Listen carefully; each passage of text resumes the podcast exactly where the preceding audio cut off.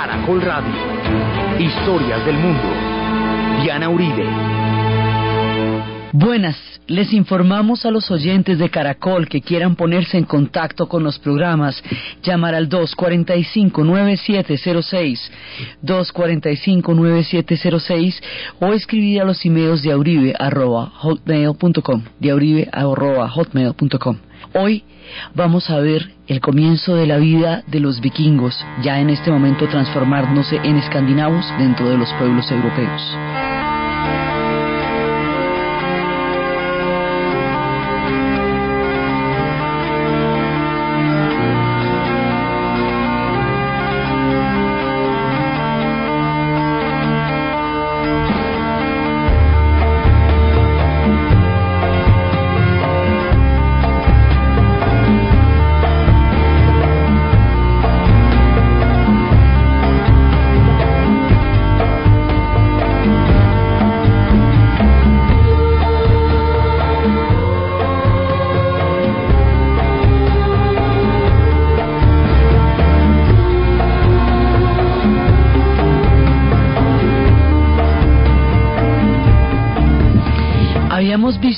Pasada cómo eventualmente la vida de los vikingos como específico grupo histórico termina fusionándose con el mundo de los europeos.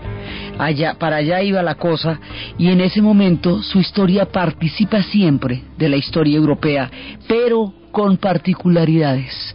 Los vikingos siempre van a ser diferentes porque las soluciones y la manera de asimilar las influencias y la manera de entender las corrientes que vienen de Europa son distintas para ellos porque sus orígenes vikingos, sus instituciones políticas, su carácter libertario, su espíritu individual, su manera de entender el mundo y la sociedad van a prevalecer en el inconsciente social, político y colectivo de estos pueblos para siempre y van a hacer que se distingan muchísimo de los europeos aunque vayan a vivir con ellos las mismas aventuras que ellos vivirían. Entonces, nosotros entramos a un punto en que termina propiamente la historia de los vikingos y empieza la historia de los escandinavos, los pueblos de Skane. Skane es el nombre de la península, el nombre latinizado va a ser Escandinavia. Y ahora vamos a hablar de ciudades como Copenhague, la ciudad de las bahías, vamos a hablar de ciudades como Estocolmo, la ciudad de las estacas, que son donde van a habitar los antiguos pueblos de las bahías o los pueblos del mar, que es lo que significa vikingo, pueblos de las bahías. Entonces, resulta que nosotros primero habíamos visto cómo ellos se cristianizaban, cómo sus dioses morían. Entonces, al morir sus dioses, pues ellos estábamos viendo van a aceptar la nueva religión porque en la suya los dioses murieron. ¿Qué pasa? Esta nueva religión cristiana tiene una serie de elementos que los hacen compatibles. Este Cristo muere como sus dioses mueren también, pero resucita. Entonces esa va bien, o sea, chévere porque va a resucitar el hombre, entonces ahí podemos seguir. Porque Odín y ellos no van a resucitar. Eso se acaba esa era y empieza otra. Por el otro lado, los dioses vikingos hacían grandes sacrificios. Acuérdese que Odín estuvo colgado en un árbol durante tres días para poder entender la sabiduría de las runas y pierde un ojo. Acuérdense que Tigr queda manco porque por proteger el sentido de la justicia, de la rectitud y de la observancia de la ley, el terrible lobo Fenrir le va a comer una mano, entonces el hombre sacrifica su mano por la rectitud de la justicia y del buen procedimiento dentro del mundo vikingo. Entonces, vemos que los dioses vikingos hacen sacrificios muy grandes. Odín estuvo no solamente colgado en una cuerda, sino tres días sin comer, y Odín era un glotón máximo, el hombre tenía los que banquetes de la Valhalla. Entonces, para él, pasar sin comer, eh, yo creo que era más bravo que estar colgado a la cuerda. Entonces, Resulta que sus dioses hacen sacrificios grandes.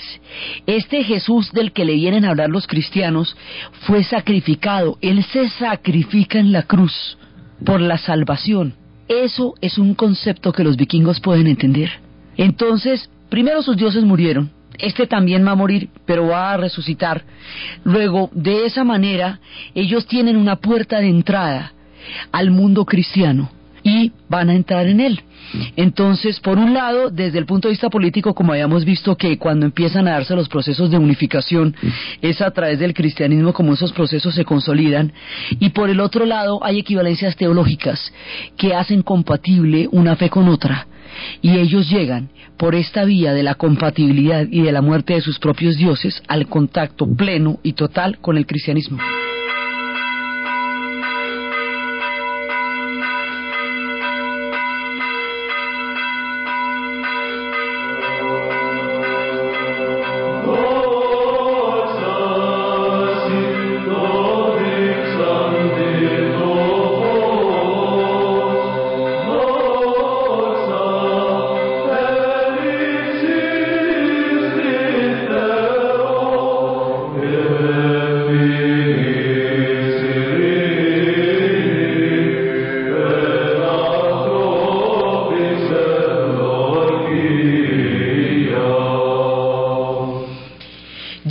En el cristianismo empiezan a relacionarse con las instituciones europeas y empiezan a meterse dentro del mundo de los europeos. Empieza a suceder una cosa que es una renovación de las culturas alemanas. Alrededor de las costas alemanas, en el Mar del Norte y en el Mar Báltico, sobre todo en el Mar Báltico, va a surgir una poderosísima organización una organización comercial, empresarial, de una pujanza y de un alcance que va a ser vertiginoso. Se conocerá con el nombre de la Liga Hanseática. Hansa significa empresa. Los alemanes van a crear una empresa de comerciantes, un imperio de comerciantes. Los imperios de comerciantes son muy poderosos. Recordemos que los fenicios eran un imperio de comerciantes, que los, los, eh, estos alemanes hanseáticos van a ser un imperio de comerciantes. La globalización es un imperio de comerciantes. La China se está convirtiendo en una potencia que aún no podemos medir como un imperio de comerciantes. Japón logró toda su reconstrucción y todo su lugar en el mundo moderno a partir del comercio. Esto, digamos, es una de las posibilidades enormes de la civilización humana, son los pueblos comerciantes. Entonces, la Liga Hanseática va a crear una organización comercial, económica, política muy importante que va a determinar el curso del norte de Europa durante los siguientes siglos. El hecho de que sean ciudades alemanas encierra a los escandinavos, o sea, los, los confina en el mar Báltico y de ahí para arriba. De esa manera ellos ya no pueden bajar al continente, digamos, hacer todas sus vueltas, sino que tienen es que defenderse del poder económico que desarrolla esta liga. Entonces, esa defensa del poder económico de la liga los va a hacer crear una federación una unión que les permita resistir porque si no los barren. Y además los aíslan porque como cubre todas las ciudades del norte, todas las ciudades del mar, las ciudades alemanas, entonces ellos quedan comercialmente restringidos y confinados a un poder inmenso que está determinando la economía del norte de Europa durante toda esa época y esa va a ser justamente la Liga Hanseática. Todas estos, estas grandes ligas, los, eh, la Liga Hanseática, el Mediterráneo, la misma ruta de la seda y lo que fueron los mares interiores del Sahara, van a ser las rutas a través de las cuales el viejo mundo se comunicaba y comerciaba y van a ser muy poderosas y muy importantes hasta el día en que el descubrimiento de América haya convertido a estas rutas en mares interiores y haya creado las mega autopistas que llevan hasta el Atlántico y eh, ya entonces la historia de estos pueblos pasa a un segundo término, pero mientras eso sucede son los dueños del balón.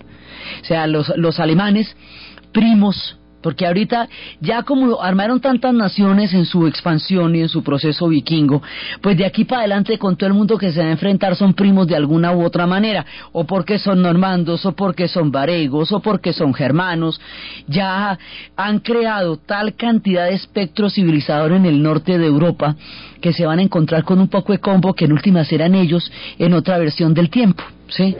Entonces, pues sus primos los germanos van a montar un comercio fenomenal para poderse enfrentar a un comercio fenomenal, porque es que esos comercios, el problema no, digamos, no son malos en sí mismos, el problema es no pertenecer a ellos y no tener unas condiciones económicas para competir con ellos, eso sí es un lío. Entonces, van a crear la reina Margarita, hija de Valdemar I y de la dinastía de Valdemar II, va a crear una unión que se llama la Unión Calmar. Esta unión Calmar es una respuesta en bloque, un frente económico que van a ser los escandinavos, o sea, los vikingos europeos ya modernos, para poder resistir la influencia de la Liga Hanseática. Esta federación, esta unión, esta cofradía, está conformada por Suecia, Noruega, Dinamarca, Islandia y las Islas Feroes es decir, el combo completo, el núcleo original, y Finlandia, el núcleo original del mundo de los vikingos, que ahora van a formar parte de esta península, y esta península que se llama Skane, y esa península, por la influencia española que después llegaremos a ver, se va a latinizar el nombre de Skane y se va a llamar Escandinavia pero nos referimos a lo mismo. ¿Cómo se llaman los vikingos en la era moderna? Pues son escandinavos, suecos, noruegos, daneses, todos esos son eh, los vikingos islandeses y, y finlandeses. Los finlandeses son un poquito más misteriosos porque ellos tienen un origen desconocido y estaban en la península mucho tiempo antes de la llegada de los vikingos y van a durar mucho tiempo aislados y van a desarrollar una cultura muy particular. Y el Kalevala va a ser su base mitológica, su base cósmica, su base religiosa entonces ellos participan de muchas cosas del mundo vikingo, pero tienen un poco de cosas que son particulares de ellos y tienen orígenes y giros lingüísticos y todo bastante misteriosos y bastante distintos, aunque forman parte de la historia común que tienen con los pueblos y forman parte de la península de Escandinavia. Entonces hay que situarnos en la península, mirar el Val Báltico y navegar por ahí y comerciar por ahí. Entonces esta liga va a permitir que estos pueblos tengan una organización política y comercial capaz de competir, o por lo menos de contener el influjo y de la fuerza de la Liga Hanseática. Mientras tanto, dentro de esta misma liga va a pasar una cosa muy particular. Como los daneses son los que arman la liga, los daneses van a mandar la parada en Escandinavia durante unos buenos siglos porque es que esta unión Kalmar va a durar desde 1400 y pico hasta 1814. O sea, esto es un cuento largo. En esos siglos se van a formar las naciones de Escandinavia dentro de esta estructura de la liga pero ahí el que va mandando la parada es Dinamarca. Dinamarca ha sido un país increíblemente poderoso y no hay que, no hay que engañarse de ninguna manera cuando uno los ve chiquitos en el mapa. Esos son una nación y, y de bajo perfil, pues de ellos no la montan mucho ahora, pero la montaron todo lo que usted no se imagina. Ellos fueron dueños de la mitad de Europa. Entonces, Dinamarca, pero de la mitad de Europa es verdad. Después vamos a ver cómo de los cinco condados de Inglaterra, de la temprana Inglaterra, tres eran de ellos. Y la mitad de la Alemania era de ellos. Eran tres por lo que era la Pomerania, Sachsen-Anhalt y todo Mecklenburg. Eso era escandinavo, era danés. Ellos van a ser muy importantes. Después vamos a ver cuánto y por qué. Pero aquí empieza un capítulo central en el predominio danés dentro del mundo escandinavo. Entonces, los daneses, siendo los que dominaban a los escandinavos dentro de la Unión Kalmar, cada uno de los miembros de la Unión tiene los mismos derechos políticos que los daneses. Ninguno de ellos va a estar subordinado en términos de derechos porque son vikingos y los vikingos eran pueblos libres e igualitarios. Entonces las instituciones que van a desarrollar de aquí en adelante van a conservar ese mismo espíritu del Alten y de toda la manera como los vikingos se entendieron con el mundo, porque eso va a continuar. Entonces, ¿qué eso quiere decir? Que cuando entren en la Europa feudal, ellos no van a ser, van a estar sí en el medioevo, porque estamos también frisando los finales del medioevo, pero no van a ser feudales, porque esa estructura de la tenencia de la tierra, del vasallaje, de la, del cambio de la lealtad por la protección, que significaba el feudalismo, acuérdense que el feudalismo en Europa se produce porque cuando cae el imperio romano y todos los pueblos nórdicos, primero los germanos, o sea, los abuelitos de estos, y luego los meros vikingos, o sea, estos, la van a montar y van a asolar los pueblos junto con los góticos, van a crear un nivel de inseguridad en Europa tan grande que van a tener que desarrollarse eh, organizaciones defensivas que están basadas en el hecho de que un señor feudal con un ejército de nobles protege a los campesinos, pero los campesinos trabajan y le juran lealtad a él. Es un pacto de lealtad por protección, él será su señor, ellos serán sus vasallos. Son las relaciones feudo-vasalláticas que definen el mundo de, de que se llamaba el feudalismo, porque feudo es esta estructura de tierra en la cual se producían estas relaciones, que fue como Europa estuvo constituida durante once siglos. Cuando los escandinavos entran en contacto, cuando los vikingos entran en contacto ya convertidos en escandinavos, pues no van a ser señores feudales y no van a porque ellos no tienen servidumbre entre ellos.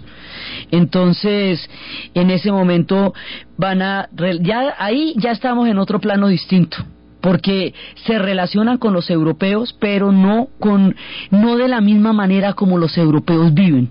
Ellos tienen otras instituciones. Así va a ser siempre. Su relación con los europeos sí es europea, pero siempre es distinta porque ellos tienen de todas maneras un acervo histórico particular que se va a notar en su manera de relacionarse con ellos.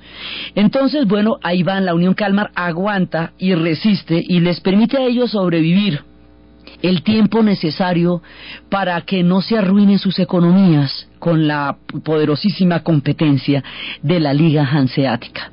Mientras estamos en esto, Resulta que los pueblos de Escandinavia, tan poderosos, tan emprendedores y tan fuertes como son, son muy frágiles en sus ecosistemas son muy vulnerables, porque esto es una tierra larga, pero es toda enrollada, llena de lagos. Si usted la, la estirara, pues eso sería una tira inmensa, pero es llena de lago, un pedacito de tierra, un pedacito de lago, un pedacito de tierra, un pedacito de lago, que hace muy, digamos, muy poco firme su tierra firme.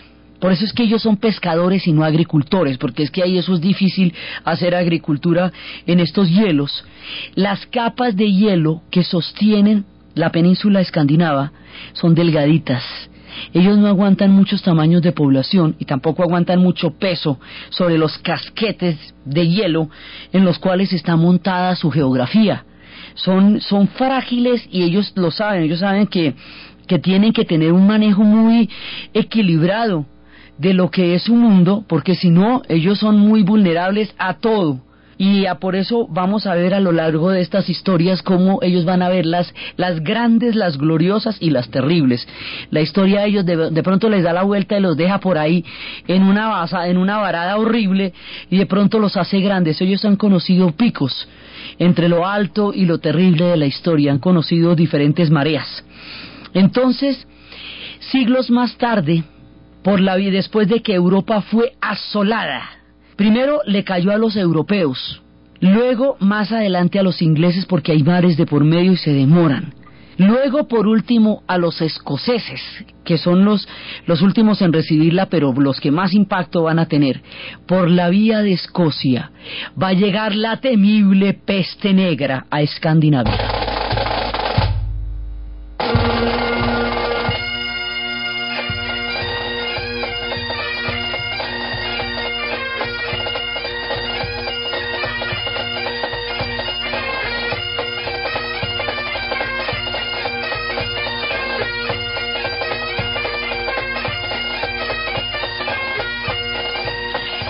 Por Escocia la peste negra a Escandinavia. La peste negra se llama así por varias diferentes teorías.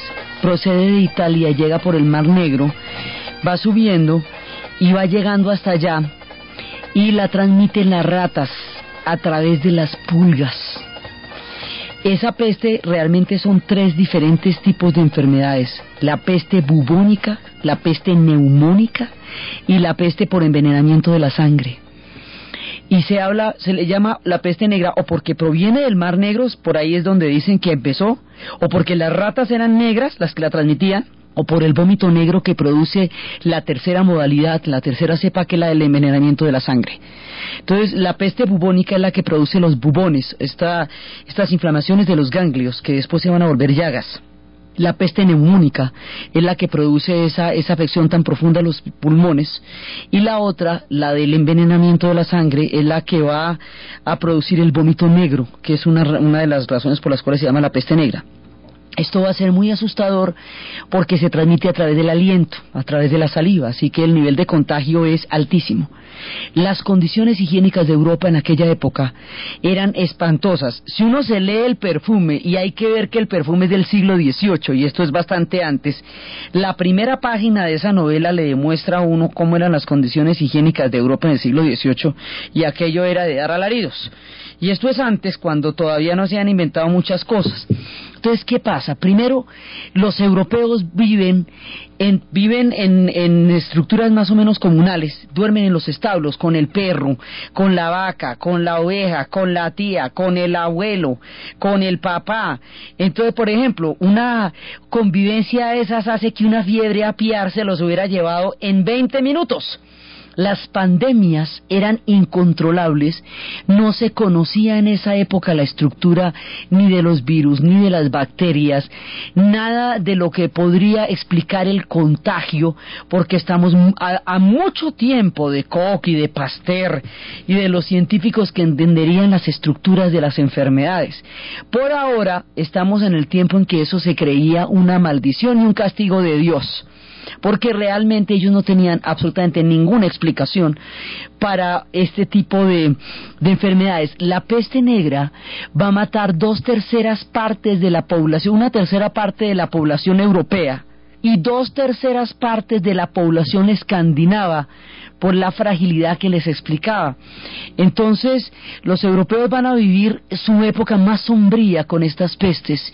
Ahí van a desarrollar un montón de miedos porque usted agréguele a la peste la cheveridad de la naturaleza humana. Entonces, póngale prejuicio, póngale todas las cosas que desatan las pandemias, que es un comportamiento aterrador del ser humano con el mismo. En Escocia, cuando llegó la peste, si alguien se ponía un poquito rosado, que era como el primer síntoma, tapiaban el lugar donde estaba, lo tapiaban, con toda la gente que estuviera ahí, y de manera que se contagiaran hasta morir todos enterrados vivos detrás de las paredes en Escocia.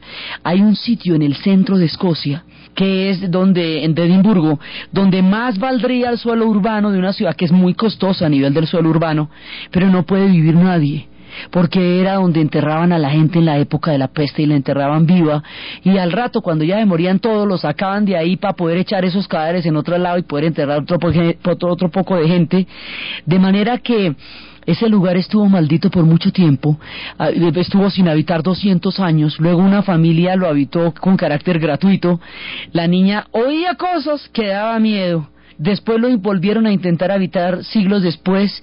Hoy por hoy, funcionan oficinas públicas y a las 5 de la tarde los que se pierden a las 5 y 5 no hay nadie por esa zona porque ahí siguen enterrados todos aquellos de la peste negra. Entonces, esto fue terrible fue la época en que, en que se escribieron los cuentos, el de Camerón, precisamente, era eh, meterse a contar cuentos. Eso se utilizó mucho en las abadías y los cuentos de Canterbury también hacían alusión a meterse a contarse historias durante el tiempo que pasaba la peste, porque era una manera de, primero, de estar aislado, porque era muy peligroso el contagio, y segundo, de pasarla bueno mientras se acaba el mundo, porque qué, a ver, no es que esto era hasta que, hasta que buenamente la epidemia diera la, la curva y empezara a pasar, porque que, no es que no había la menor defensa. Entonces, cuando esto llega, inclusive aquí con lo de la naturaleza humana, que les cuento que es un ingredientico bastante complicado para los procesos históricos, sobre todo para las pandemias, va a pasar una cosa terrible. Los judíos van a ser bastante menos vulnerables a la peste. ¿Por qué? Porque sus condiciones higiénicas son óptimas, siempre han sido muy buenas, son pueblos del desierto que aprendieron a manejar unos hábitos muy saludables porque nacieron en climas y en, geografías durísimas y esas geografías, esas costumbres las van a llevar a Europa, entonces ellos se bañan, ellos, porque los otros no se bañaban no es que se bañen mucho, pero no se bañaban. Y en eso, eso hacía mucho más difícil, no había condiciones de higiene. Entonces, los judíos sí se bañan. Los judíos no duermen en los establos, no tienen esa mezcla, ese hacinamiento con los animales, comen de una manera diferente, tienen otras condiciones que para la, la para hacer proclive el clima de contagio de la pandemia los hacía muchísimo menos vulnerables porque sencillamente tenían muchas mejores condiciones de higiene. Como eran menos vulnerables, como caían en menos proporciones, y esto estaba rodeado ahí sí de la superstición, de la pura, del puro miedo convertido en ley, que es lo más peligroso que le puede pasar a una sociedad es convertir el miedo en ley, porque de ahí no salen sino monstruos. En ese momento empiezan a culpar a los judíos de haber traído la peste negra porque son menos proclives a su contagio. En novelas como Narciso y Golmundo de Hermann Hesse hay un personaje que se llama Sara, una mujer a la que le han quemado su familia, pensando que de esa manera aislaban el, la, la, no el germen de la peste, no existe ese concepto, sino era una manera de, de aislarse de la peste. Se trató de la peor manera posible y los judíos sufrieron episodios de persecución terribles simplemente porque sus condiciones de higiene los hacía mucho más saludables frente a una pandemia de estas y con el antisemitismo que existía en la época ellos llevaron del bulto con la peste negra.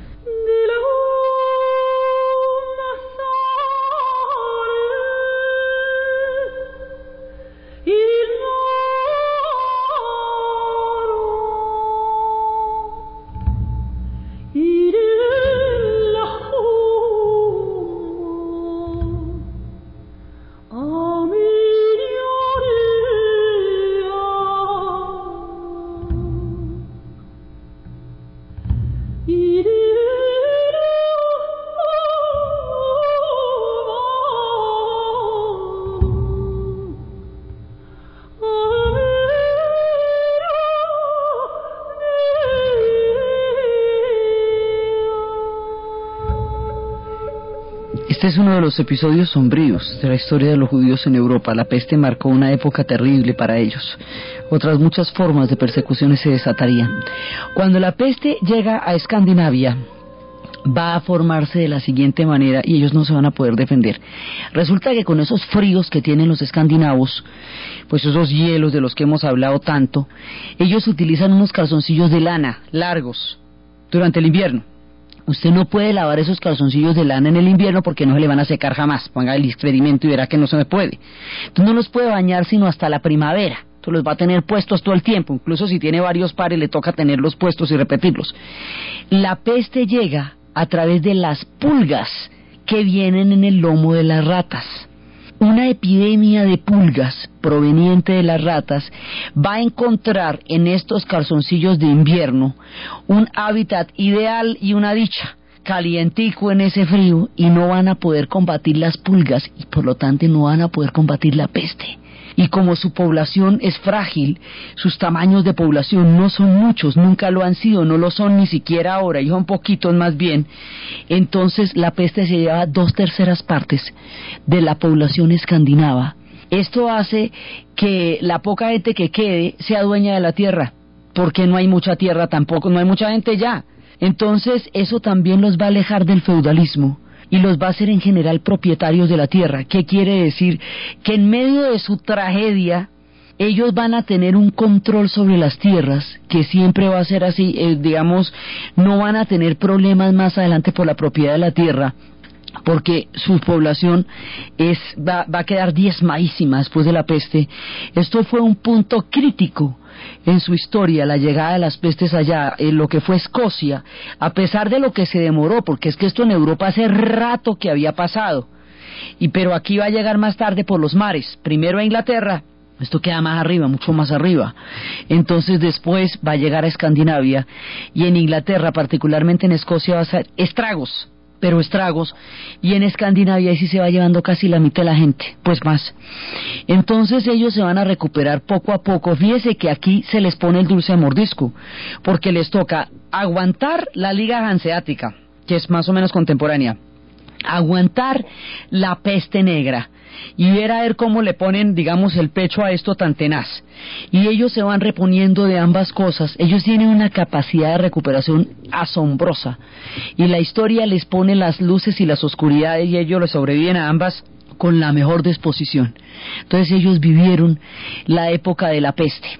Después de la época de la peste, estamos hablando, se, se dice que es entre el siglo XIV y el siglo XV que viene toda esta era de la peste en Escandinavia. En Europa la peste había pasado ya hacía mucho tiempo. Lo que pasa es que el tiempo de, de transmisión o de llegada de los fenómenos en la historia antes era mucho mayor. Siglos pasaban antes de que algo que sucediera en un lado sucediera en otro. No es como ahora que existe un tiempo real. No, allá no, pues esto no, eso se demora mucho tiempo, mucha, hay mucha distancia en el tiempo entre un momento y otro. Entonces van a vivir eso. Después de que van a vivir eso, por el otro lado, los otros pueblos se van haciendo potencias. Entonces eh, se van haciendo cada vez más poderosos y dentro de esos poderes va a haber un poder importantísimo importantísimo en, eh, en eh, el centro de Europa que van a ser los Habsburgo. Entonces, aquí van a tener dos influencias, o sea, dos situaciones van a llegar hasta Escandinavia, que son situaciones europeas, pero son situaciones con las cuales ellos tienen que lidiar y se van a ver involucrados. Es que los suecos empiezan a intentar más adelante independizarse, en 1600, independizarse de los daneses, pues digamos para tener una autonomía como nación, no porque no tuvieran derechos políticos, sino porque se está formando la nación sueca. O sea, estos se van a formar naciones dentro de, van a estar dentro de la Unión Kalmar eso sí. Pero quieren ser independientes de los daneses, a ver cuál es el problema con eso. Entonces, para que se puedan independizar de los daneses, van a comerciar con los, con los hanseáticos, o sea, van a tener, entrar en contacto con los hanseáticos sin perder su pertenencia a la línea, a la, a la Liga Kelmer, no, a la Unión Calmer. Eso sí no, pero digamos como, como para tener un contrapeso y poder negociar una independencia con Dinamarca. Resulta que estos, todos estos que son los, los hanseáticos son alemanes. Los alemanes son protestantes. Al entrar en contacto con ellos, el protestantismo entra en el mundo escandinavo. Cuando el protestantismo entra en el mundo escandinavo, ellos la hacen a la escandinava. La iglesia cristiana que desde hacía mucho tiempo, desde que se cristianizaron, había tenido un gran poder dentro del mundo de Escandinavia, ahora se va a enfrentar a la reforma, pero en lugar de armarse una guerra tan grande como la que se formó en Alemania que la rompió por dentro y tan profunda como la que se la que sacudió a Europa, a Suiza, a Holanda, a España, todo digamos la, la contrarreforma de los españoles, pero básicamente estos pueblos protestantes, Inglaterra, Alemania, y Suiza y Holanda se van a desangrar en las guerras religiosas entre católicos y protestantes, Martín Lutero sacará sus, eh, sus famosas tesis en las cuales critica el poder terrenal de la Iglesia y en las cuales critica las imágenes. Bueno, hay una serie de diferencias teológicas, pero fundamentalmente la creencia de que la Iglesia debe ser un reino espiritual y no un reino material. Y a partir de la era de los estados pontificios, la Iglesia se había vuelto un reino material. Esta discusión es la que va a llevar a la reforma. Cuando este proceso llega a Escandinavia, ellos la resuelven fácil. Le quitan a la Iglesia los bienes terrenales y con eso crean las arcas para un Estado pero la dejan, se vuelven protestantes. La cabeza va a ser eh, protestante, pero ellos van a separar tempranamente, y aquí hay un secreto colosal, ellos separan tempranamente el poder de la iglesia del poder del Estado. Eso a Europa le va a tomar mucho, mucho tiempo. A Italia la va a retrasar durante siglos en su formación de Estado Nacional, porque las guerras entre los gibelinos y los guelfos, es decir, entre el poder papal y el poder del emperador o el poder del rey, van a desangrar la nación italiana. Estos conflictos que en Europa son insolubles, los suecos los, resuelven con toda suavidad. Ahí está la iglesia, ahí tiene su cabeza de iglesia que es un pastor protestante, listo. Y aquí está el gobierno que es otra cosa. ¿De dónde sacamos las arcas del gobierno? Pues no, si les citamos bienes terrenales a la iglesia que era lo fundamental de la reforma y ya está. Entonces se van a crear estados laicos que no tienen esas guerras por detrás y de esa manera el protestantismo va a ayudar a la consolidación de los estados nacionales escandinavos y lo va a ayudar a través de la formación de estados laicos. Y les va a dar todo un puente histórico chévere. Entonces allá lo que va a hacer es un influjo que va a dinamizar el proceso de la formación de los estados y no una guerra tototota. Ellos se salvan de una lo más de bueno, de otras no, pero de una sí. Acuérdese que su cristianización no tuvo mártires, no fue sangrienta, no tuvo gente por ahí destacada, no, no, a lo bien. Bueno, pues así como la cristianización de ellos no fue violenta, la, el contacto de ellos con la reforma en el momento en que se están dando las grandes divisiones religiosas no va a ser tampoco violento. Y ellos van a seguir ahí. Pero entonces hay un momento en que se van a presentar un proceso de expansión grandísimo de los Augsburgo, de la Casa de Austria que está gobernando el centro de Europa. Los Augsburgos se quieren tomar el mundo, como en la época de Pinky Cerebro, ellos se quieren tomar el mundo y se quieren expandir por toda Europa y han hecho este pacto con los españoles en la época de Juana la Loca y Felipe el Hermoso y han creado un imperio que eh, abarcaba toda Europa y es el famoso imperio de Carlos V donde no se ocultaba el sol, que era Carlos V de un lado y Carlos I del otro. Ese imperio austriaco va a llegar a convertirse en un poderío enorme que va a determinar la historia de la Europa continental. Su proceso de expansión amenaza a Francia. Francia en ese momento ha empezado un proceso. Esto empezó con Juana la Loca y Felipe el Hermoso y con Carlos V, pero ya aquí llevamos tiempo, ya estamos, nos estamos acercando hacia 1618. Entonces, en ese momento, en Francia, empezó la figura de Richelieu. Va a empezar un proceso que lo va a culminar, lo va a continuar Mazarino y lo va a llevar a cabo Luis XIV, que se conocerá como el absolutismo monárquico.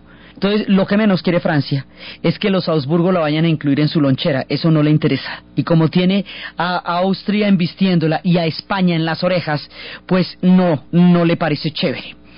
Entonces, aquí se va a forjar una guerra, una guerra muy grande que se llama la Guerra de los 30 años y se llama de los 30 años porque es que es de 1618 a 1638.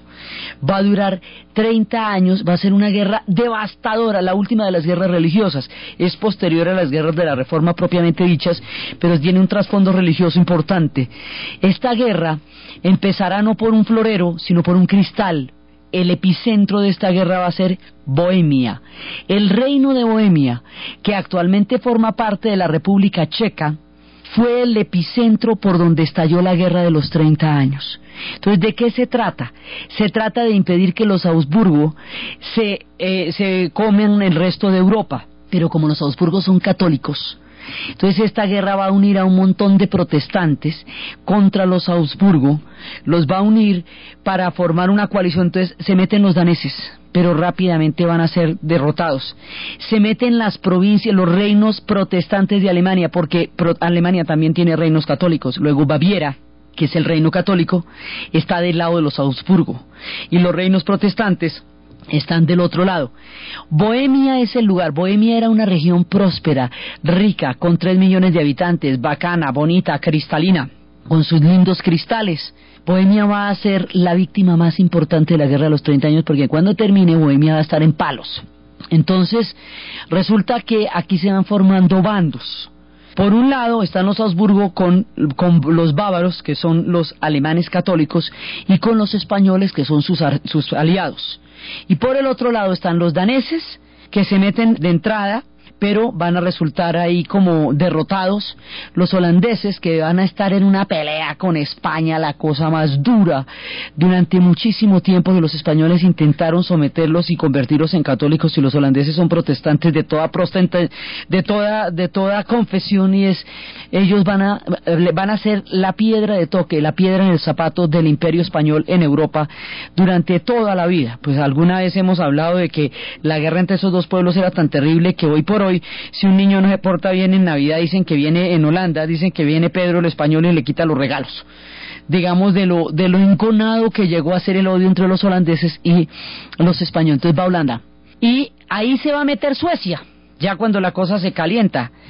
Cuando, eh, como dura 30 años, esto tiene un montón de fases. Cuando se mete Suecia, antes de la entrada de Suecia, que ya está empezando a existir como nación, el rey Gustavo Adolfo es el que va a mandar ejércitos. Antes de la participación sueca, existía una ley en la cual los soldados solamente se pagaban de lo que pudieran robar de la población que atacaban, la ley del pillaje. Entonces llegaban los soldados, ganaban la batalla y se alzaban con todo, con las copas, con los relojes, o sea, el saqueo como paga, mire a ver, entonces hay que hay leyes de nada, ¿me entiendes? Eso no es nada, entonces la población civil es un botín, queda metida en una guerra de 30 años, una guerra larga, agónica, terrible, una guerra sin salida, una guerra enorme, y los pueblos se acostumbran a una guerra de esos donde una cosa terrible va a ser esa guerra. Cuando le meten los, los suecos, el rey Gustavo Adolfo va a crear un ejército profesional, un ejército que es pagado por la corona sueca y que por lo tanto no se va a meter en el pillaje y que se va a dedicar a, a la victoria. Entonces eso va a hacer que sean muy eficientes, muy disciplinados, que sean muy buenos soldados y que ganen.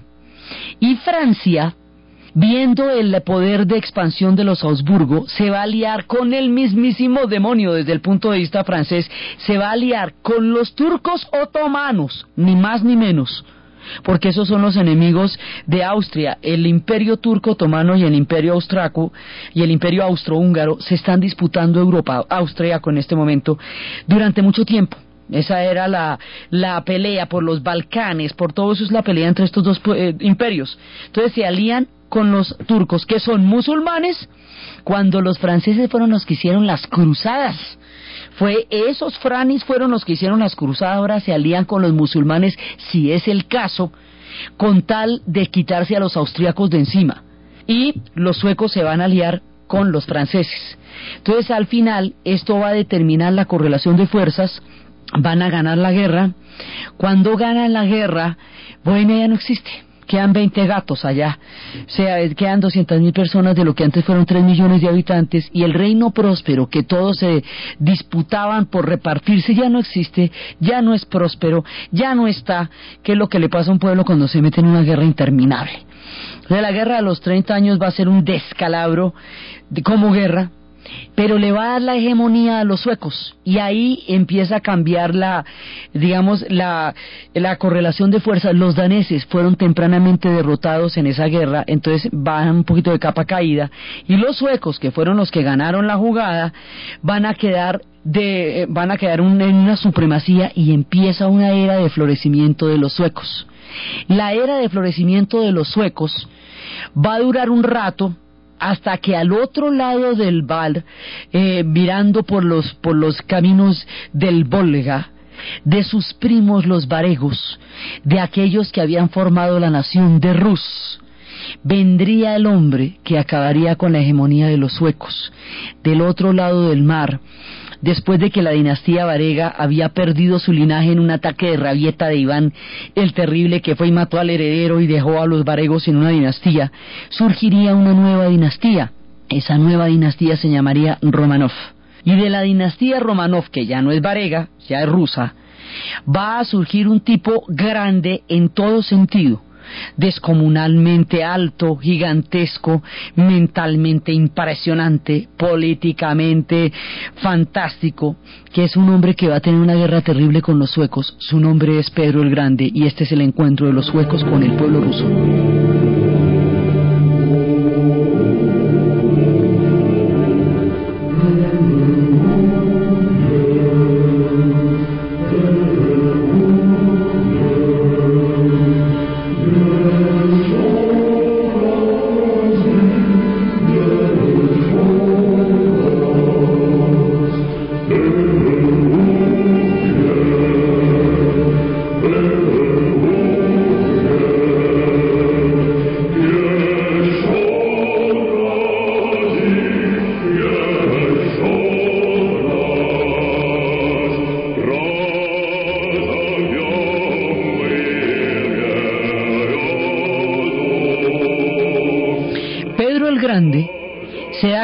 Que Europa le sacó una ventaja impresionante al antiguo imperio ruso, ¿por qué los rusos van a caer en manos de los mongoles durante tres siglos?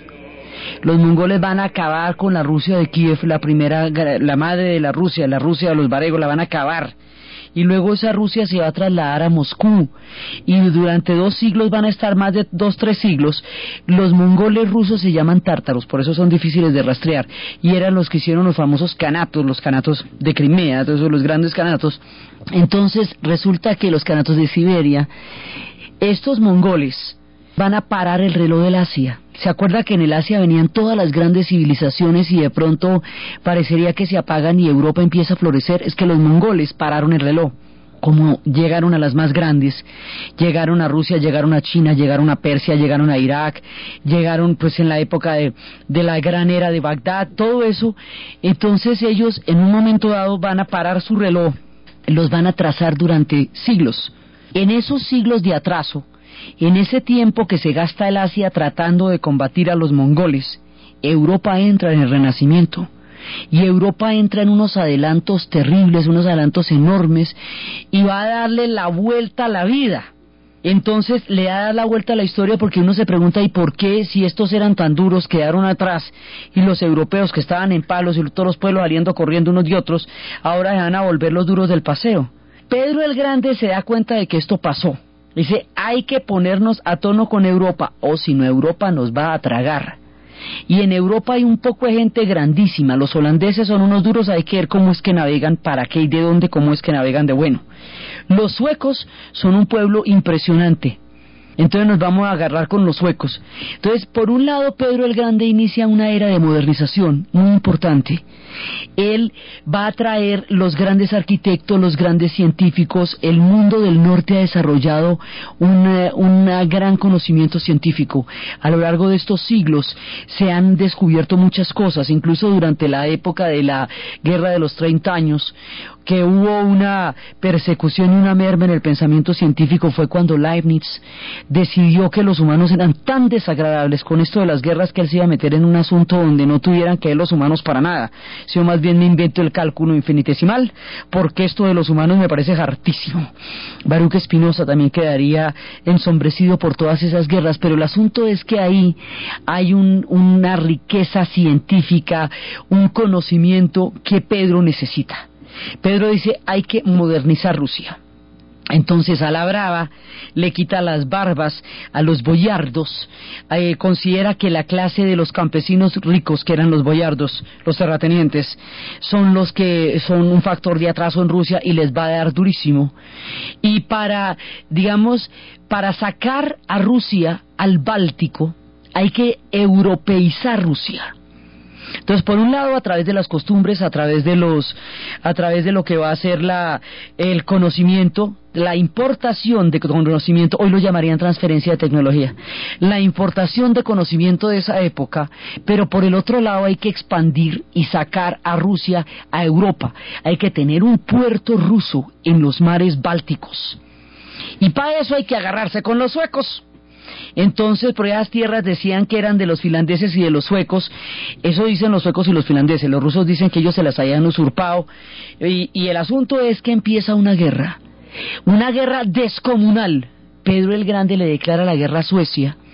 Y esa guerra va a ser tan aterradora que le va a quitarle la, la brillantez, o sea, ahí empieza el ocaso de los suecos, después de esa guerra eh, van a quedar terriblemente derrotados y Pedro el Grande necesita ratificar ese triunfo con broche de oro, con los prisioneros suecos atravesando en el hielo miles de kilómetros a pie, cantidades de, de, tierra a pie, con los campesinos, con el trabajo forzado, con los huesos de miles de hombres, durante muchos años, Pedro el Grande, desde una modesta casa de madera, con un gigantesco proyecto que nunca fue personal sino ruso, va a crear una ciudad, la más bella y la más resplandecente, probablemente de las ciudades que hoy existen en el planeta.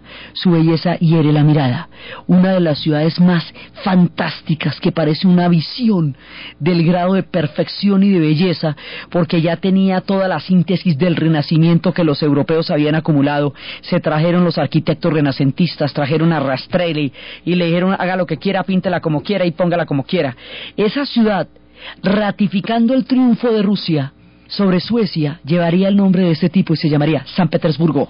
después la llamarían Leningrado y hoy por hoy vuelve a llamarse San Petersburgo. San Petersburgo es la ratificación de la hegemonía de Rusia sobre el Báltico y es el ocaso del mundo de los suecos. Y como si fuera poco, va a ser un palacio que se llama Peterhof, que es toda una oda a la grandeza de Pedro y es humillando a los suecos. No es un sitio turístico para los suecos, porque todas las fuentes y todas las pinturas y todas las alusiones son una reiteración de la derrota de los suecos. Entonces, si hay un animal mitológico venciendo a un monstruo, el monstruo es sueco. Si hay, así es una, digamos, una propaganda en oro con fuentes de ajedrez.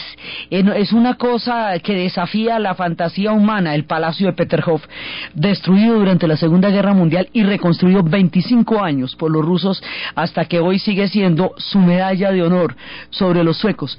Los suecos van a quedar muy mal después de esto y después les va a quedar les va a caer encima las guerras napoleónicas pero después de las guerras napoleónicas, de las que van a salir a la final bien librados en medio de todo, van a tomar la decisión más sabia, más importante y más fantástica de su historia, la neutralidad.